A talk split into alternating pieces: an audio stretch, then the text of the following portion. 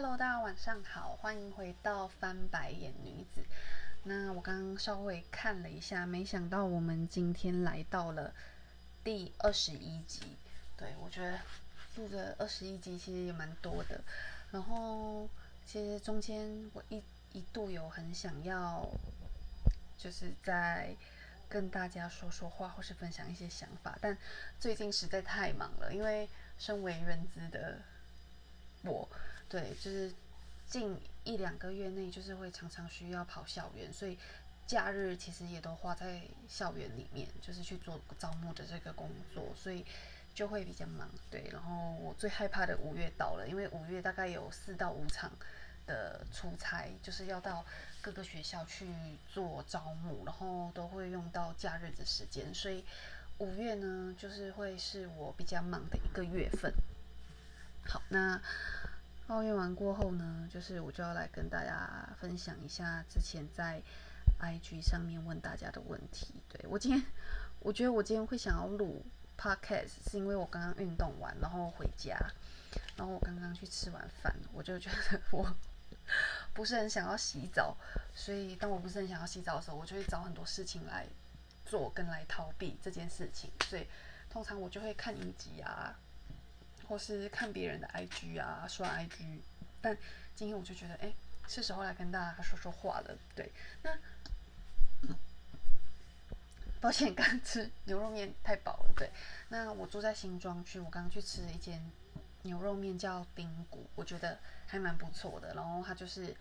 我觉得汤很特别，然后辣椒很好吃，牛肉也蛮嫩的。所以有机会的话，大家如果到新庄的话，可以吃吃看这一间。好，那我记得就是上一次有在 IG 上面发问，然后想要跟大家探讨一下，就是呃有没有遇过一些呃很雷的奇葩室友？那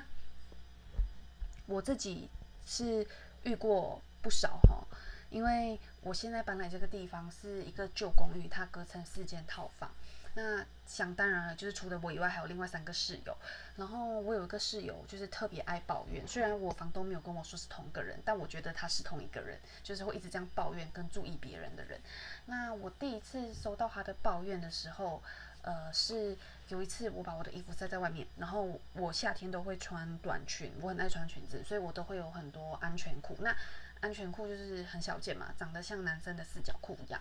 然后我第一次收到抱怨，就是我的房东寄了一张照片给我看，问我这些衣服是不是我的，我就说对，是我的衣服，怎么了吗？然后他就说，嗯，因为有个访客拍照给他看，然后说我在这边晒男生的呃四角裤，然后因为我们住的这个地方是不可以带男生回来的，然后我当然就是觉得很生气，我就觉得你你既然要抱怨别人，或是要投诉别人，或是要去撂北啊。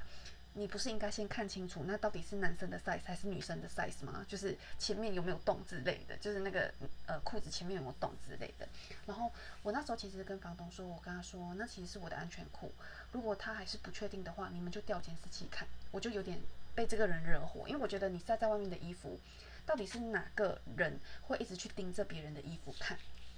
对，这次是第一次，就是被那个室友惹毛。然后因为我觉得我的房东是那一种。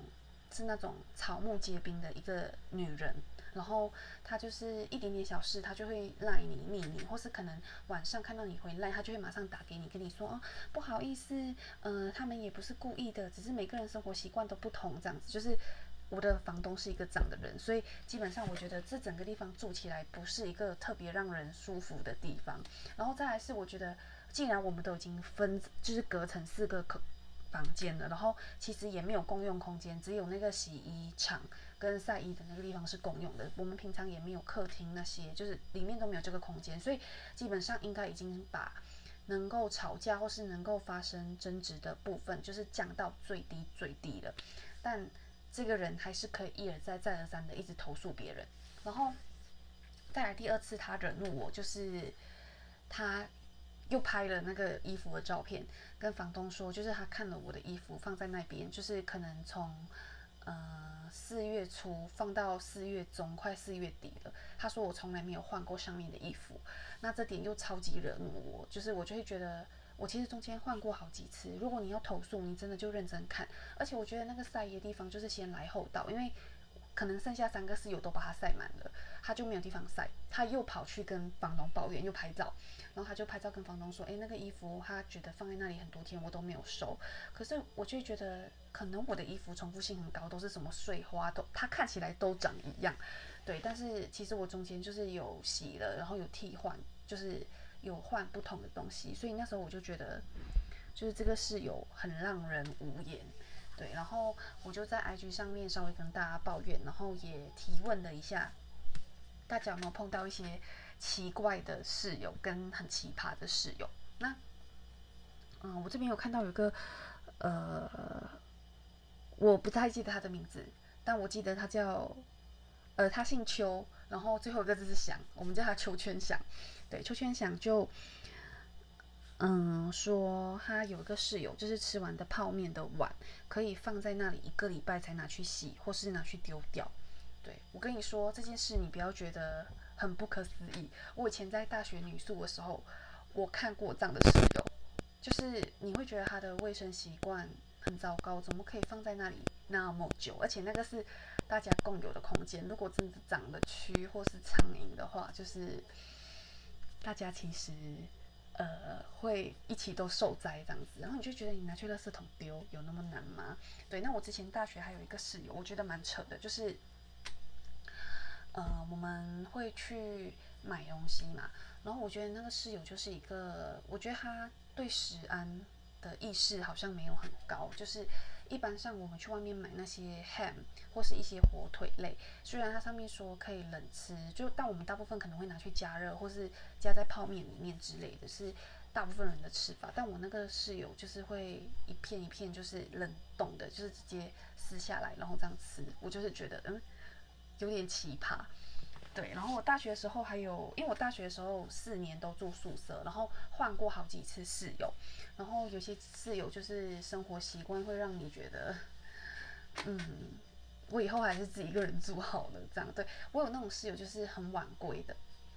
然后他晚归回来过后，因为我们洗手间是在里面，他就会洗澡、吹头发，就是这个时候你就会，你你如果睡觉了，他两三点才回来，就是你会听到他做这一切的事情。然后我在念念研究所的时候是更夸张，因为是五个人同一间寝室，那五个人同一间寝室就会变成，呃，我们的呃生活的空间就非常小，而且你更容易受到别人影响，因为多了一个人。我有个室友，他是磨门脚的，他每天早上都很早起来，然后他很早起来就算了，他就会开门关门开门关门，一直进进出出，可能去买早餐，然后那时候我们厕所是在外面。然后他就会出去上洗手间，出去一次，回来一次，换完衣服过后就打开衣橱又有衣橱的声音，然后出去买早餐，又回来再吃早餐。然后他吃早餐都会，因为他可能买什么包子或是蛋饼，都是用那个呃塑塑胶袋装的。然后他吃的时候就会有那个塑胶袋的声音，像这样子，就一直都有这样的声音。然后他可能有吃茶叶蛋吧，在剥茶叶蛋。我跟你说，我就是那，那就是那跟他住的那一段时间，我真的觉得非常 piss off。就是你没有注意到有人在睡觉吗？然后也有碰过那种一直打楼的，你知道他打楼，他又很爱用那种电竞的键盘，然后晚上就哒哒哒哒哒哒哒哒哒哒哒，然后他又戴耳机，他以为他听不到，别人也听不到。然后有时候因为他一直在打 game，我就会用 messenger 敲他，跟他说你可以小声一点吗？我要睡觉了。然后他就是大概小声两秒。过后开始他又哒哒哒哒哒哒一直在打楼，然后你就觉得，对，就是我后来觉得我其实不是一个呃很能够适应跟别人一起睡觉的人，因为我非常浅眠，然后很容易被各种声音或是气味影响这样子。好，那再我们看一下第二个，呃，是我的呃家教学生，也是我研究所的学妹。就是她说的，她说他们公约十点半过后不要洗衣服，然后十点二十丢下去洗，然后他就觉得，Hello，衣服是洗十分钟吗？对，因为他就是在结束前的二十分钟丢进去洗，可能会洗到十一点之类的，就是会吵到大家。然后我觉得其实不会不遵守公约的人其实还蛮多的。因为像我现在住的这个地方，虽然我离洗衣机是最远，我其实也听不太到洗衣机的声音。可是，呃，有一个人他也是，因为我们是公约十点后就不能洗衣服，然后那个人可能就九点五十分回来，他就会丢进去洗，然后就会被我我我我觉得是同一个室友抱怨，对他就会就是又又去密房东，跟房东说，我听到有人就是几点几点洗衣服，不啦不啦不啦，很吵之类的，对，所以我觉得这种真的就是，呃，生活习惯上的不同，然后再来是呃，对于别人的同理能力可能也不太好，所以就是会有很多摩擦。好，那再来要分享另外一个，另外一个是他说他的雅房室友洗澡大便占厕所一个小时以上，然后需要解三级的朋友只好找套房室友借厕所。哦，我觉得这个也很扯，这就是为什么我不喜欢住雅房的原因，因为就可能你早上起来上班或是上洗手间，你们急着大家都要同时间出门，有人霸占厕所的时候，我们就会觉得。你可以快点吗？就是或是是不是要约好个时间？因为我觉得这个情况也蛮麻烦的。但我我看到台湾很多的房子就是可能只有一个厕所，对。但嗯，因为像我以前的家就会有三三三间厕所，我就会觉得其实比较方便。就是呃，你有内急的时候，不会因为一间厕所被别人霸占，然后你没有办法去。使用那或是像一家人，如果你们像一家人一起制作东西，你们全家人都上吐下泻，如果只有一间厕所，你不觉得这件事很让人崩溃吗？对，然后就是我觉得这个也回归到就是你能不能同理别人这件事，因为有的人他进去洗澡，他一个小时他就是没有顾虑到别人，因为像我如果我要去洗澡，别人要呃我们只有一间厕所的话，我其实会先问别人说我要进去洗澡喽，有人需要先上洗手间吗？你们可以先去上，因为我洗个澡可能会半个小时到一个小时左右，所以我觉得你先问别人是一件比较礼貌的事情。那再来还有一个是我以前的前同事，他说他自己以前在大学的时候就有一个很奇葩，然后他就挂号鸡巴的室友，闹钟就是叫 n 次还起不来那种，就是所有室友都醒来了，就是那个本人没有醒来。对这点我也完全可以理解，因为我以前也有个室友，他会设十几个闹钟。因为有的人他可能怕自己睡不醒，或是他觉得叫十几个闹钟，就是他第十个才醒来，很像他赚到，他多睡了一点这样，他就会就是可能设十个，就是可能他九点要起床，他就会八点十分、八点二十分、八点半、八点四十八点四十五、八点五十、八点五十五、八八点五十八、八点五十九这样。然后如果你是他的室友。但是你早上是没有课的，他可能就是早早十或者是早八之类的，你就会觉得被他惹毛，就是因为你想要好好休息，对。然后所以后来我在硕士班的时候那段时间我压力很大，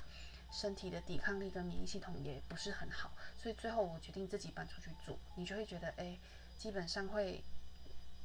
嗯，心情会比较好一点，被别人影响的幅度就是没有那么大，然后。自己比较有一些事情的可控性，像是我什么时候要洗澡，我什么时候要睡觉，我什么时候要不要关这个灯之类的，就是都蛮重要的。因为像我就是会被呃灯影响的人，我睡觉是一定要关灯。可是如果你想要睡，但你其他室友都没有要睡，他们还在写报告的时候，或是他们会开桌灯，其实都会影响到我的睡眠。那现在我住的这个地方。它虽然是分成四个套房，但是我觉得它的墙壁啊，就是呃是空心的那种，可能只是那种夹层板，所以刚好我是旁边那间房间的室友，他可能就是电视是贴在我的墙这里，所以基本上我晚上睡觉，他只要还没有关电视，我基本上都听得到他的声音。然后再来是，我现在住的这个地方，它的阳台就是它是有一个小的窗台，就是可以晾衣服。然后它那个窗台上面有那个遮雨板，然后遮雨板，然后新北又很常下雨，下雨的时候超吵，我根本没有办法睡觉。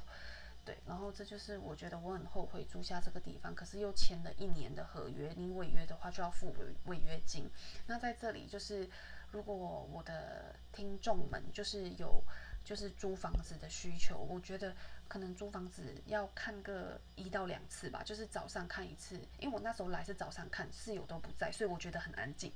可是我觉得你晚上的时候也应该来看一下，就是你听听看室友如果在的话，你在这个房间你有没有办法听到他的声音？那可以的话，就是选在下雨天啊，就是你也可以大概知道，呃，房间就是房间的环境跟他的声音，对，就是这点对我来说就是我觉得很重要。嗯，在外租屋就是有非常多的咩咩嘎嘎需要去注意，但我觉得最麻烦的其实就是跟人。相关的问题，尤其是你的室友。对，那这就是我今天想要跟大家分享的关于室友的一些状况。那当然还有一些我来不及分享的，那我也希望就是大家可以尽量跟我讲。那当然也有一些同仁说他们超有，同事说他们超有感，或是他可以讲三天三夜之类的。对，也很欢迎就是大家投稿跟我说，就是你还碰过什么样奇葩的？室友，对，那我也有碰过有些室友是都不回家，就是他可能就是去男朋友家，然后就是你一年到头你看到他的时间超少这样子。这虽然大家都是同情，但其实我觉得这样也也蛮棒的，就是哎，就是三个人住四个人的空间。那也有一些是因为我们后来宿舍是要刷卡的，就是刷那个冷气卡。然后就会碰到说，有的人比较节省，他不想要付那个冷气费，可是有的人就觉得我想要吹，我很我很我我很怕热之类的，就会碰到诸如此类的问题。所以我觉得，如果可以让我选的话，基本上我是会觉得自己一个人住会比较好，然后比较安心。对我来讲，虽然很多人会担心说自己一个人住是不是很孤单啊，下班过后没有人陪你讲话啊，没事做啊，但我觉得我是一个嗯。比较能够跟自己相处的人，所以我就觉得没有差。好，刚刚我们把第一个 part 就是跟大家讲完，接下来我想要跟大家分享的是我最近的一些心路历程嘛。对我今天跟嗯我的朋友金小姐在聊天的时候，我们就聊到了一些话题，然后我就稍微有跟她提到说，我觉得。我每次见完我的朋友们，就是很久不见的一些朋友们，就是可能你去叙旧啊，然后聊聊天之类的。我后来我都会发现，我见完他们过后，我心情特别不好。也不是说他们中间讲话得罪我，或是我们闹得不愉快，没有。那我后来去反复的回想，我到底为什么心情不好，然后去想要理解这个中间的原因。后来呢，才发现。其实呢，我觉得我每次见完他们，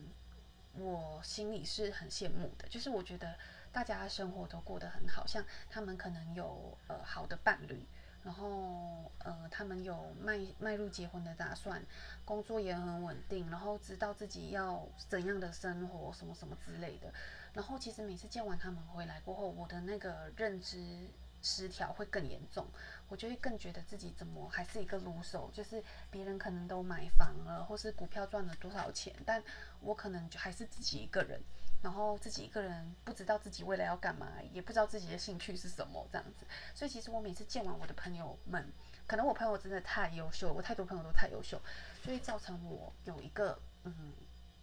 会突然觉得很不快乐、很不满足的一段时间。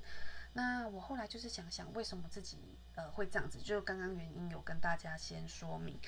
对。但后来我跟金小姐在讨论过后，就是我们得到了一个结论，就是呃，大部分人想要呈现给你看的东西，都会是好的一面。像我们的呃 social app 的一些趋势跟状态，其实很少人会在上面一直抱怨或讨牌。大部分人会说哦，他去哪里玩，他干嘛干嘛，他朋友对他做了什么什么之类的。大部分人呈现出来都是一个 better，或是我过了一个很好很爽的时间。这其实是一个 social media 对大家生活的影响，因为可能你真实的生活不是这样，但你会为了想要 po 文。你会去拍一些特别的照片，或是现在其实很多观光景点都会变成说，大家只去拍个照、打个卡这样子，它并不是真的生活的意义跟生活的快乐。对，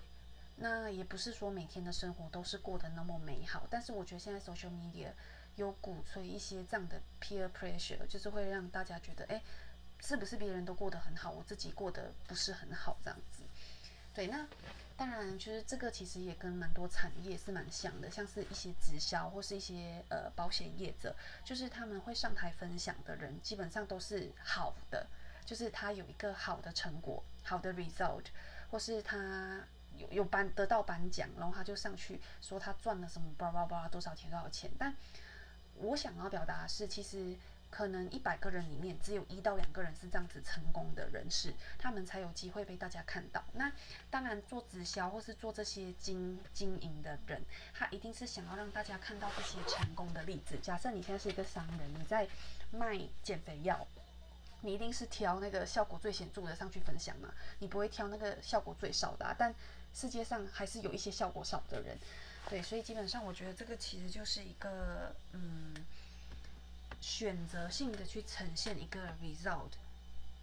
的一个趋势，所以嗯，有时候就是不要只看到别人的好，对，就是但他不好的时候，基本上他不会跟你讲，很多人都不会把他不好的一面跟你说，就是我很累，我很辛苦，或是我自己看医生，我自己觉得很委屈，我在哭的时候，我其实也不会跟我朋友讲，我也不会跟我家人讲，因为我不想要让他们担心。所以基本上，我觉得当你在看别人好那一面的时候，其实别人也在看你好的那一面。大家都会去放大别人的好，然后放大自己的不好跟缺点。对比较没有自信的人来说，其实会是一个这样的状况。那对我而言，我觉得我自己就是一个比较没有自信的人。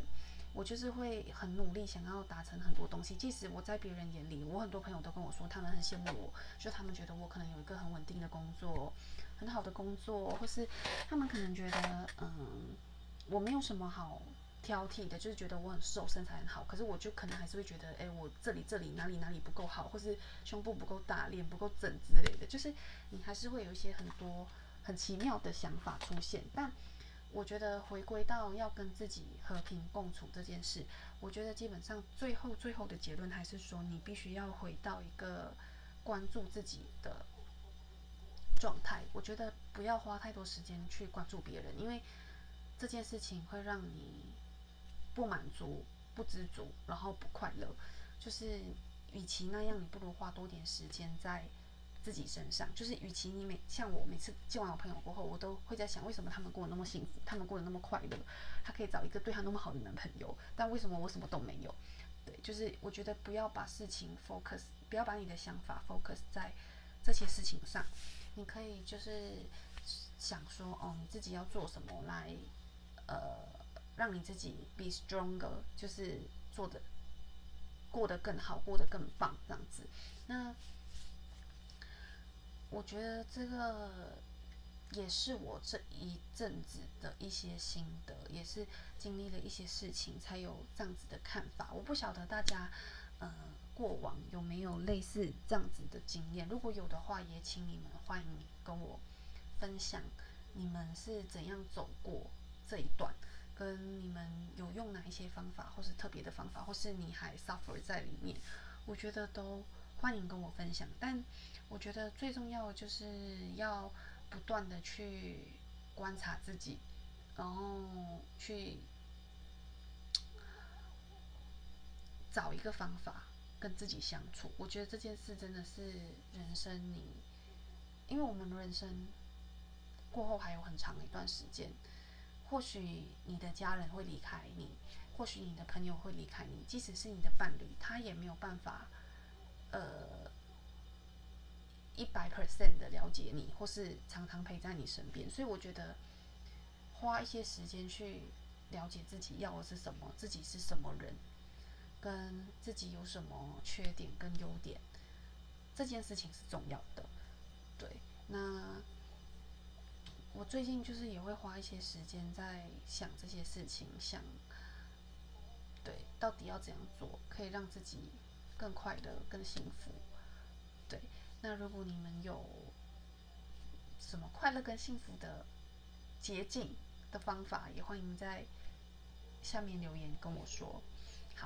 那我们这一集的翻白眼女子就先到这边。那希望下一次可以有呃更多的主题可以跟你们分享，然后可以让我们间隔的时间变得更短。好，那谢谢大家收听翻白眼女子，然后祝大家有个美好的夜晚。今天是礼拜二了，明天礼拜三、礼拜四再上两天班就可以放假喽。那先在这边祝大家那个劳动节愉快吗？劳动节愉快，希望呃听众里面有的是老公，就是你劳动节可以放假。我以前在医院就是不是老公不能放假。对，那也希望就是台湾不要再缺水，不想要止水。嗯，好，那跟大家说声晚安喽。